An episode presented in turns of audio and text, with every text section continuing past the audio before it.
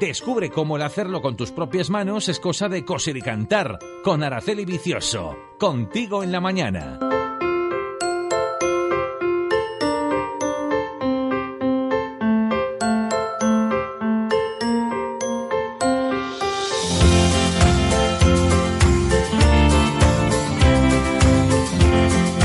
Pues ya tenemos con nosotros efectivamente a Araceli Vicioso, despertando nuestro lado más creativo.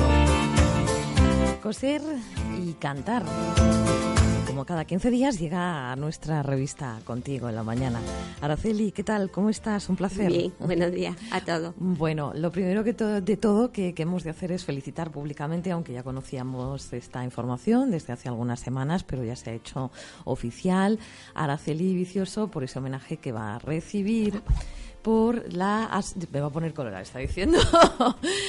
Por la eh, la asociación eh, de, de, amigos del, del, velón el velón de Lucena que eh, bueno pues quiere premiar la, la creatividad de, de, nuestra colaboradora diseñadora como, como saben por ese formidable disfraz que, realizó en los pasados carnavales y que además adaptó para que nuestra Miss supranacional la lucentina Belén del Pino pues lo exhibiera como, como fantasía eh, en el último encuentro, en el último evento que celebró esta organización el pasado mes de septiembre. Así que, bueno, eh, este homenaje va a ser el día 23, creo, ¿verdad, Araceli?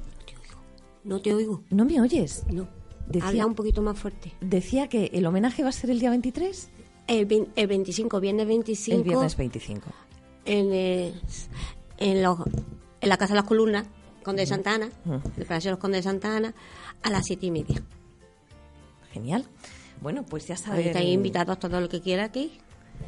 Ya saben que, que bueno, pues va a ser eh, sin duda un, un, emotivo evento y, y va a bueno, estar expuesto el velón allí en un maniquí. Ajá, efectivamente. Para aquellos que se perdieran esa imaginación eh, desbordante que tiene Araceli, que es capaz de, de, ejecutar luego tan tan extraordinaria y primorosamente, ¿no? Pues sobre sobre una tela eh, podemos disfrutarlo allí. ¿Cómo se te ocurrió la idea de, del velón? Vale, pues ayer mirando las notas de los temas que llevamos hechos durante un año que llevamos de programa, pues viendo, he visto que el 31 de, de enero tuvimos programa uh -huh. y estamos hablando sobre los carnavales. Y tengo los dibujos hechos aquí. A la vez que se estaba haciendo el programa, Estabas tú dándole, dibujando, dibujando ¿no? Sí, sí, lo tengo aquí. Es que me encanta, me encanta. Bueno, el, el, cuaderno lo reconozco. O sea, ese cuaderno es el que llevas. ¿Sabes? Mm, el que llevo yo. ¿ves? Llevas desde que. Sí, sí, sí, sí, efectivamente. Ahí ¿ves? está. Los Estaba dibujos. yo aquí haciendo. Dándole vueltas, pensando, bueno, algo, vuelta, algo que sea singular, algo que sea representativo de, de, Lucena, ¿no? Pues que fíjate. no esté hecho en los chinos, no lo podamos encontrar en los chinos, que sea algo nuestro y que sea único. Sin duda alguna lo es. Bueno, como ella, como Araceli ver. Bueno, pues eh, cerramos paréntesis, el paréntesis que hemos abierto Sí. para felicitarla. Eh, ya saben, Palacio de los Condes de Santa Ana, el 25, viernes, eh, pues Araceli va a recibir, insisto, este más que merecido homenaje. Hoy en Coser y Cantar, pues eh, vamos a empezar, como, como siempre, en el ABC de la costura, con eh, una de, de las eh, letras por, por orden alfabético y, vamos. bueno, consecutivo. Hoy nos toca la letra, la letra E, ¿verdad? Sí, el encaje en la estalmeña. Ajá. Aparte yo he añadido la esterilla, que la hemos usado mucho en los colegios, pero es que la esterilla no toca hablar de ella hasta que no hablamos, hablamos, hablaremos del tafetán, que es con la T, porque es un derivado del tafetán. Ah, pues no tenía ni Ni idea. idea, que no. No, en absoluto, vamos, nunca lo hubiera sospechado. Por lo menos por la textura y la apariencia, Sí. que la esterilla y el tafetán procedieran de... Claro, claro, procedieran de la misma fibra. No lo hubiera Pues sospechado, fíjate insisto tú, en ello, otra ¿no? cosa nueva. Otra cosa nueva. Dicen, con razón, que nunca te, te irás sin aprender una cosa, una cosa de más. En eh, la historia del traje nos hablará de Araceli en el día de, de hoy de la corbata. Y en Reutiliza y Recicla, eh, pues nos va a, a enseñar cómo elaborar un tocado, que además se ha traído un tocado maravilloso, se llevan muchísimo eh, como complementos para pues eh, eventos especiales, celebraciones, bodas, que bueno, ya ha sido utilizado, dicho sea la de, semana de pasada. paso, la pasada semana Mi sobrina lo llevaba. y que bueno pues podemos ver en las fotos que hemos subido a la red social Facebook es muy muy muy muy fácil de, de realizar bueno pues si te parece Araceli empecemos eh, mm, vayamos por partes y vamos con el ABC de la costura Pues vamos a hablar primero del encaje. Encaje tejido reticulado que forma dibujos artísticos. El reticulado quiere decir que está hecho sobre una red. ¿vale? Eso es. Tejido ornamental y transparente, tradicionalmente hecho a mano, que se adorna con bordados. También existen encajes mecánicos hechos a máquina, que son los que actualmente, los que actualmente se encontramos. usan claro son muchísimo más, Más eh, baratos, económicos claro. y, y, bueno pues están más Y hasta las mantillas son ya hechas de esa claro, manera. más extendidos a la hora de cortarlo Araceli eh, Pues mira, a la hora de cortarlo tenemos que ver qué clase de dibujo tenemos. Tenemos que haber hecho nuestro, haber corregido el patrón, hacerlo exacto y ver cómo debemos colocar las piezas para sacarle el mayor por, mm, centrar los dibujos Claro. en todas las piezas y que llevan y que estén correlativos. Otra cosa, tenemos que dejarle un margen de unos 2 centímetros de, De costura. De costura, porque sabéis que el encaje hay un trozo que lleva dibujo y otro que no. Y, y se nos queda el bocadito. Claro, eh, y luego pues hace un poco feo, Claro. ¿no? Esta es la, la peculiaridad que, que hemos de, de tener, que el estampado, tiene que el bordado tiene eso que, tiene La- que casar, ¿no? Las agujas tienen que ser finitas de 70 para no agujerar o de 80 y si puede ser de punta de bola mejor porque no no nos rompen el tejido. Bien, eh, a la hora de, de planchar, Pues la plancha le encajé mm, primero probar en un trapito, eso es. un trocito y ver hasta qué eh, vamos a ver, hasta qué ¿Hasta qué punto? todo podemos nosotros a plancharlo, porque es que como plancha el encaje más fuerte de la cuenta, se hace un churro, se risa, se hace así zip, y se quema. Se quema y, bueno, un disgusto, Y se imagínate, arruga, ¿no? imaginaros el disgusto después de estar la plena, con su, su trocito y ya está. ¿Para qué utilizamos actualmente Bueno, pues el encaje desde mantilla, desde mantilla, vestido, vestido de novia, vestido de fiesta, ah, mm, para las, las puñetas de las vírgenes, yo qué sé, el encaje Un es un de- tejido de de lujo que se utiliza ¿no? para adornarlo todo, porque el, el encaje lo podemos encontrar en tamaño de pieza, en grande, que sería el de guipú, que es más grueso, y el de chantilly, que es más finito. Y el encaje puede ser, lo podemos comprar en las mercerías en forma de volante, de puntilla, de entre dos, Sí, ya al, al ancho. pasamanería, en En aplicaciones. aplicaciones ya al ancho un poco que, que nos vaya a servir y, Claro. y el uso que vayamos a, a darle. Bien. Bueno, pues el, el encaje para elaboraciones eh, un poquito especiales. Vamos a hablar ahora de, de la, estameña. estarpeña. ¿Qué es la estameña exactamente? Pues la estarpeña es un tejido de algodón. Se ha perdido a mí el de este. Se ha perdido el sitio. A ver si lo encuentro. Eh, es un tejido de algodón, entonces, que está entrecruzado, pero es un tejido que es, como te digo yo, es parecido a la esterilla. Sí. De forma, el cuadrito es ancho. El cuadrito que te hace entre puntadas es ancho. Luego está mirando yo la, la historia de la estarpeña, que ya lo tengo aquí. Eh, tela resistente y duradera, poco tupida. Lo que te he dicho, el cuadrito es ancho. Es una especie, de, tejido de lana sencillo y ordinario.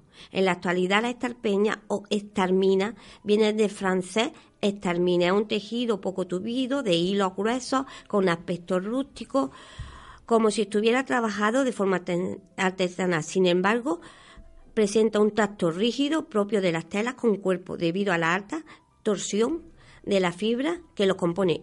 Vamos, la torsión es que están los tejidos están mm, torcidos. Eso es. Bien. Bueno, a la hora de, de cortarlo, eh, Unas Araceli, tijeras afiladas y fuertes. Porque es que si no, y cogerlo todo con muchos alfileres porque se no es que se mueva, sino que cuesta trabajo. Y, y que se puede hacer con costuras finas o con costuras francesas. Eh, a la hora de planchar, mm, Temperatura suave y sin agua, porque si no pueden coger, porque es un tejido natural. Y para ropa informal se suele estar. Vamos a ver. para que hagáis, porque dice uno, ¿qué es la estarpeña? Es un tejido canario. El traje típico canario está hecho con la estarpeña, las chaquetas de hombre y las capas. Ajá. Bien. Ya, Eh, si tú hay ya, Ya nos vamos haciendo una, una idea. Tiene un aire rústico. Antes cuando has hablado de Claro. que bueno pues es parecido un poco a, a la esterilla, eh, al menos en el, en el aspecto. Sí. Eh, bueno, pues ya podemos hacernos también un, un Y otra cosa que se utiliza, que si ya está, la estarpeña ya se está perdiendo, los talleres naturales de estarpeña se está perdiendo, lo están utilizando mucho los cocineros. Ah, sí. Para, ¿Pero para qué? ¿Para los delantales o para qué? No, para filtrar la salsa. Ah, bien, Eso bien, se lo podemos a Luis Contreras se lo puede preguntar la próxima. Sí, sí, sí, sí. Bueno, pues eh, lo que se llama hacer una muñequilla Sí. en la que, bueno, pues pones incluso eh, algunas especias que luego no quieres que, que Sí, estén para que se haga súper fina la salsa, Bien, bien, bien. pues utiliza la estarpeña de algodón. bueno, Ya sabemos otras cosas. ya sabemos otras cosas acerca Hoy va de, de- una cosa que siempre he oído cuando hablan de las dos palabras, el pintar y el reto, que sepáis que el pintar, cuando se dice esto es una prenda pinta, va desde los años 20 hasta los años 60 del siglo pasado. Y cuando llamamos retos son todas aquellas prendas que son posteriores del año 60. Para que se nos quede claro lo, esos Bien. conceptos. Bueno, pues eh, ya tenemos también un poco mm, de esto. El aclarado. vocabulario. Y vamos, si, si te parece, con, con la historia del traje, que hoy eh, pues se refiere a, a un complemento eh, que bueno pues ha sido muy utilizado, que ha sido reinventado, que mm, vamos a conocer sus orígenes. La corbata. Complemento de vestir que se utiliza encima de una camisa debajo del cuello. Es la corbata. Vamos a ver, la corbata tiene origen croata. Porque lo introducieron en la Revolución Francesa cuando lucharan contra el ejército francés. Llevaban, los croatas llevaban un- una especie de lazo oscuro, negro, liado al cuello. De ahí viene la palabra corbata que nosotros ahora mismo conocemos. Y su origen es de 1660. Su color, luego empezaron a ponérselo los ejércitos de Napoleón y los distintos ejércitos para distinguirse, porque lo- los uniformes eran muy parecidos, para distinguir de qué país era cada, cada ejército. Cada ejército, ¿no? Según el color de eh, ese eh, lazo anudado al Lazo, cuello, era que hoy conocemos como corbata. como corbata era. Eh, vamos a ver, otra cosa. Mm, se dice que Napoleón, todas las batallas que llevaba, llevaba la misma corbata oscura. Cuando perdió la batalla de Waterloo, eh, esa mañana se había cambiado de corbata. A ver, es una anécdota que te pone, que te queda uno. Bueno, eh, puede ser superstición, puede ser casualidad, bueno, llámalo X. Eh, las corbatas tienen dos largos. El, el largo de corbata que conocemos y la corbata de moño. Que yo cuando he dicho moño me quedé, yo cuando lo he visto la corbata queda- de moño debe ser la de la los- pajarita, ¿no? Las pajaritas, los lacitos, esas que van. Ah, ya he dicho que se puso en la Revolución Francesa y luego ya los señores de alta alcurnia empezaron a llevarlo. Bueno, y tenemos que en Inglaterra un, un tal Lord Brunner eh, empezó a almidonar las corbatas. Ya llegó la corbata a tener tan, tal extremo que necesitaba dos personas para que le pudieran poner la corbata. Madre mía. Ahora que con los tutoriales eh, que circulan por la red en, en Sí. canales que todos tenemos en mente que te enseñan a hacer el nudo de la corbata en cero coma. Sí. Tener que depender de dos asistentes Sí, para por- ponerte la corbata llegó tiene miga. Lo que actualmente conocemos como un fulá, imaginaros, Claro. para poderle hacer encima la almidonaba y le tenían que hacer el nudo aquí. No se le veía ni la barbilla. Madre mía, qué incomodidad. ¿A que sí? Eso algunas sería- modas, algunas modas son eh, Claro, pero- insoportables para, para poder llevarlas. Pero, Pero, bueno, bueno, son cosas que pasan. a principios del siglo XIX ya se empezó a hacer la, que es la forma de la corbata actual. Entonces ya tenemos la corbata larga y la corbata galla. ¿Sabes? O papillón, que ya sabemos, las palomitas. Y del patrón, que es la bufanda inglesa. La grande.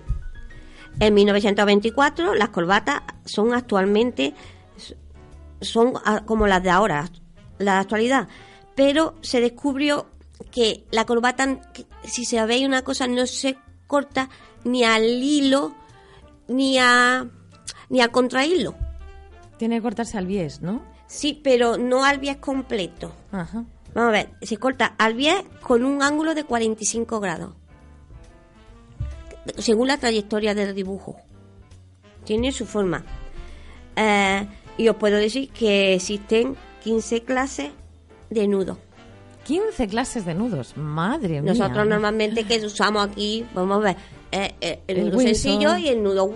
El Windsor. Windsor doble, ya está. Pero os imagináis, aprenderse 15 pues estoy segura de que habrá incluso quien sepa hacerlos. Fíjate lo que te digo. Eh, tutoriales, hay muchos tutoriales. Sí, sí, sí, formas de, usar y de, y de llevar una, una Luego quería yo comentar mm, las noticias, dos noticias que tengo. Uno del grupo que tengo yo hecho de con, muchas costureras de las amigas que siempre nos saludamos todos los, los programas que tenemos una ruta de costura por Sevilla. Ha sido la idea de señor de Rosana, lo está organizando. Eh, eh, ha, hablado con muchos comercios. Eh, vamos a ir a muchos talleres, todo es gratuito. Solamente tú tienes que buscar tu subsistencia esos dos días. Pero hemos conseguido que nos den clases particulares, que nos enseñen los talleres donde se hacen los bordados para hacer las bolas de los las vírgenes o cómo se hacen los bordados en los mantos, que eso normalmente no se abre al público. Ya lo creo, en los talleres de, bordado, de bordado eh, dedicado especialmente no, no, a eso no se abre al público. Y a imágenes, no, no, la verdad es que, bueno, me parece fantástico. ¿Y esto eh, cuándo? Va a ser el día 8 y el 9 de noviembre en Sevilla.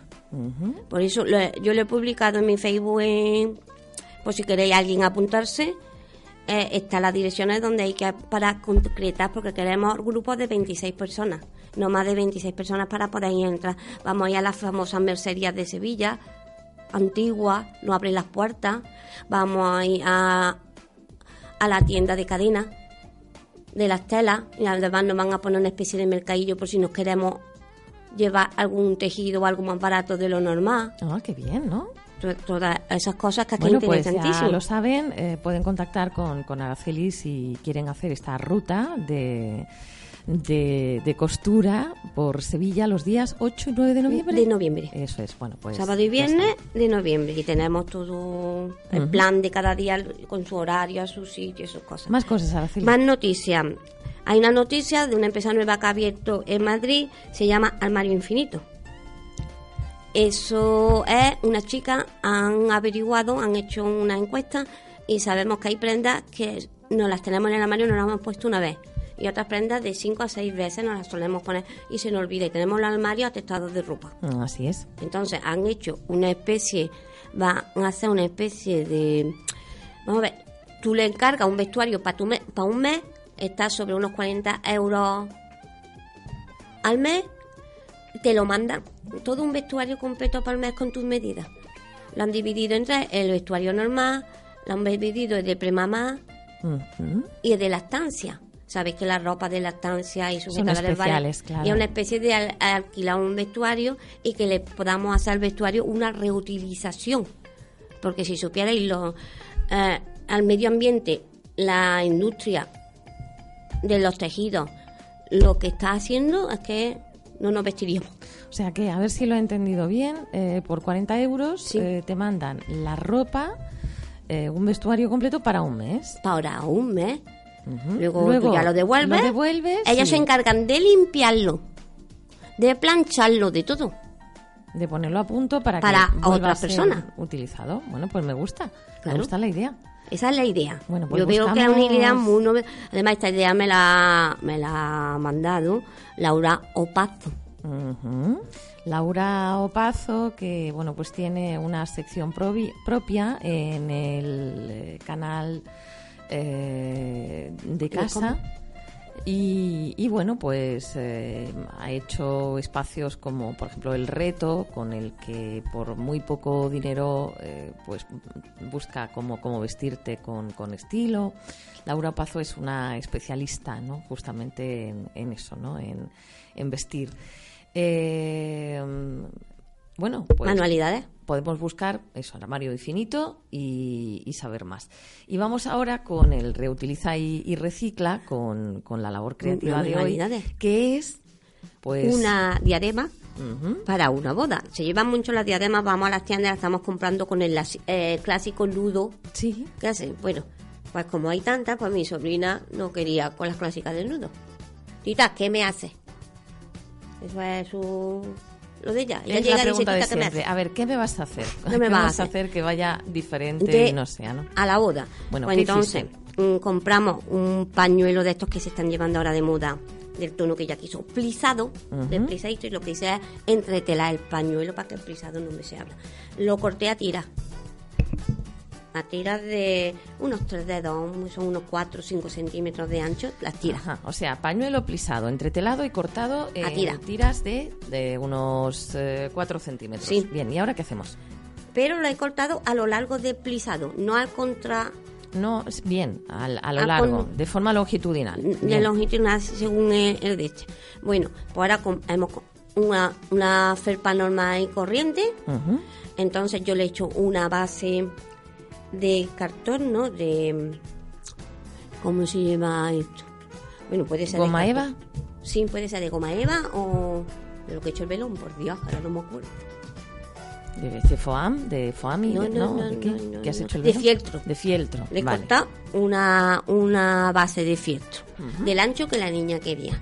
Y entonces esa base de fieltro se ha forrado de una tela de, de raso prácticamente Del mismo igual color que- que, que la tela del pañuelo Y entonces ya, una vez puesto el patrón en lo alto de la mesa, pues con paciencia se ha ido cogiendo bullitos y con silicona pegándolo y cruzando los dibujitos, los, los boñoncitos, dejándole una, una tira en un extremo suelta y otra extrema en otra fuerte. Porque yo aparte, para que quedara bien rematado, le he hecho la esquina de la misma tela. Le he hecho la esquina de la misma tela. Una vez puesta la esquina y pegadas para que quede bien rematada, ya el último tira que nos quedaba colgando en Carla, se le ha hecho su remate para que nos quedara la felpa.